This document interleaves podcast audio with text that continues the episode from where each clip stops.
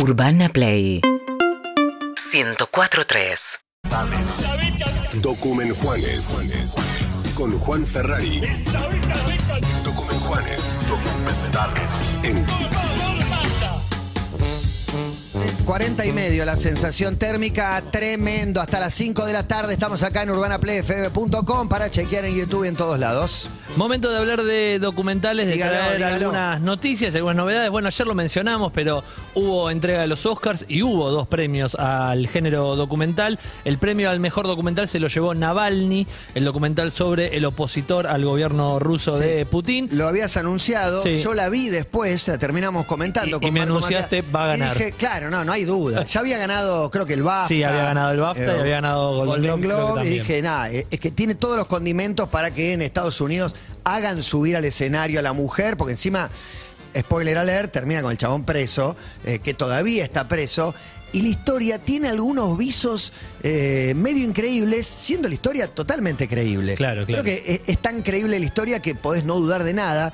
Pero hay algo en el personaje mismo, en Navalny, que es como muy americano también en su, en su manera. Sé de mucha gente que luego de la entrega de premios es que empieza a buscar dónde puedo ver la película que ganó tal lado, dónde HBO puedo ver está. esta. HBO Max es la plataforma que tiene el documental Navalny, que es una producción de HBO junto a CNN Films, así que ahí van a poder encontrarlo si quieren ver a la película ganadora al Oscar a Mejor Documental. Y siempre te hace parar la oreja también eh, o, o la vista con los otros Claro, eh, documentales que no vi, creo que y ninguno. hay muy buenos. Eh, yo voy a recomendar el famoso resultado moral eh, para Fire of Love, el documental de los volcanólogos que, Sí, está para ver en Disney. Plus y que lo recomiendo muchísimo. A Lucas sé que también le, le gustó mucho. La segunda noticia del mundo documental, antes de meternos en las recomendaciones, tiene que ver con un documental que se va a estrenar dentro de poco. Se llama 299 Queen Street West. Es una dirección. ¿Qué es esta dirección? La dirección de Match Music en Canadá.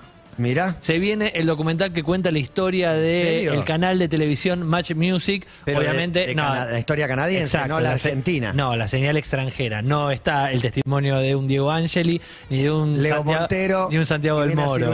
Santiago del Moro, Maitena Boitis. Muy buena. No, pienso lo que sí. ese arranque, Eh, Pato Mingochea. Pato, po- Papo, por favor. Papo, por Eh, favor, Gustavo ahí. Olmedo. Gustavo eh, Olmedo, Y tantos otros, pero la verdad es que se viene un documental que igual, haciendo este repaso recién de, de- de figuras, creo que eh, responde un poco al espíritu de Match Music porque lo que muestra el documental es esa lucha encarnizada contra el gigante MTV, donde estaba este canal, viste, desde otro lugar que intentaba darle pelea. Es un documental que dirige un director eh, canadiense, obviamente, que se llama Menard de apellido, y que es el que hizo el documental de eh, Vince Carter, el jugador de básquet. Sí, claro que El sí. efecto Carter sobre eh, la- el, el momento en que Carter jugó en Toronto Raptors y, y toda esa, esa etapa. Así que vale la pena que estemos atentos porque.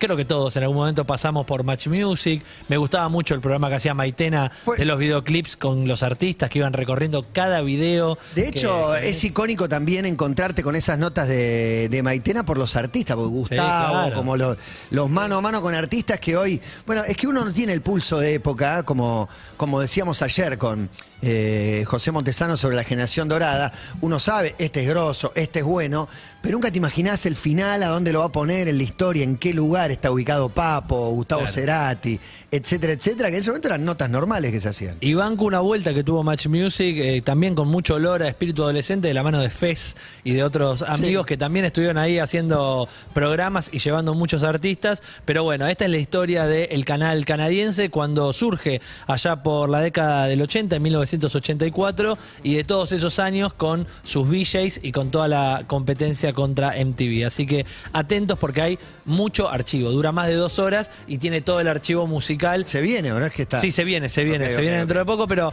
se lanzó en South by Southwest, que es un festival donde también se exhiben muchas películas, se estrenan muchos documentales y ya sabemos que lo tendremos dentro de poco. Bien. Vamos ahora sí a las recomendaciones. Son dos cortitas y al pie. La primera se llama Sea of Shadows, Mar de sombras. Y es un documental que tiene uno o dos años, pero que me gustó mucho encontrarlo. Es de National Geographic, lo pueden ver en Star Plus. Y cuenta una historia que vincula a los carteles del narcotráfico en México, Ver. eh, a, la- a- a- a distintos grupos de, de mafias y a un grupo de periodistas y de activistas que están luchando para que no se extinga una especie marina que es la vaquita marina. La vaquita marina es, No la tengo. es la ballena más pequeña que existe. Está en los mares de México y la vaquita marina se está extinguiendo porque eh, un grupo de, de- de carteles narcos y de mafia lo que hace es pescar otro, otra especie marina que se llama eh, ta- tatoiba o tatuaba, una cosa así, No que tengo. tiene una vejiga natatoria que parece que es muy rica y que se habla de que tiene propiedades eh, curativas. Entonces están eh, pescando esta especie marina para sacar su vejiga y venderla en el, en el mercado negro. Y en el medio, con esas mismas redes, pescan a la vaquita marina al punto tal de que la están extinguiendo.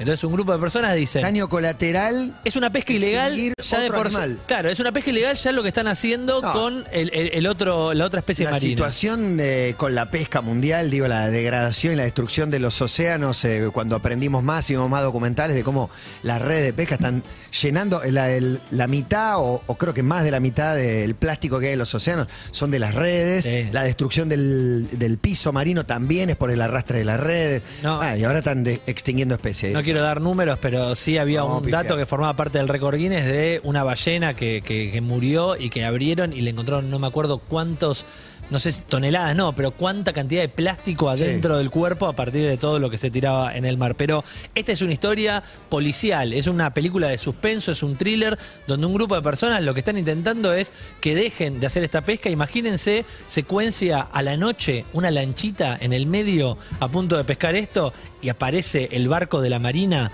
y persecuciones en el agua. Como imagínense las persecuciones de autos, pero en el agua Para ver. con la idea de atrapar y de agarrar a esta gente que pesca indiscriminadamente a esta especie marina y que termina por efecto colateral también extinguiendo a la vaquita marina que tiene el mismo tamaño que el otro pez, porque es una ballena, pero es la ballena más pequeña que existe. Se llama Sea of Shadows, es producción de Leonardo DiCaprio, que siempre está atrás Muy de metido estos con temas. cuestiones ambientales siempre y documentales. Así que vale la pena que lo busquen si quieren encontrar una historia vinculada con esto. La segunda eh, recomendación que tenemos para hoy es un estreno del 9 de marzo, hace muy poquito, porque se cumplió un nuevo año de una tragedia. El documental se llama, es una serie de tres capítulos y se llama MH370, el avión que desapareció. Y Sí, esto la nos vi lleva- muy ofrecida en Netflix, Sí, ¿no? Está exactamente. muy ofrecida. Para el que lo recuerde, es Con el el vuelo de Malasia Airlines que salía desde eh, Malasia hacia China, hacia, Be- hacia Sí, Beijing, si no me cabe, equivoco. cabe señalar que el 90% o más de los accidentes eh, aéreos son el despegue y el aterrizaje. Claro. Es muy poco común que un avión en la mitad del vuelo desaparezca. Así arranca el documental diciendo, un avión puede subir o puede bajar. Lo que no puede nunca es desaparecer.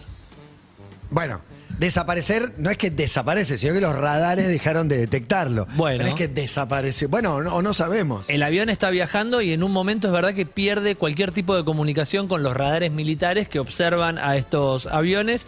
La cosa es que ese avión que tenía que llegar a, a buen puerto, a, a buen China. aeropuerto, a China, no llega.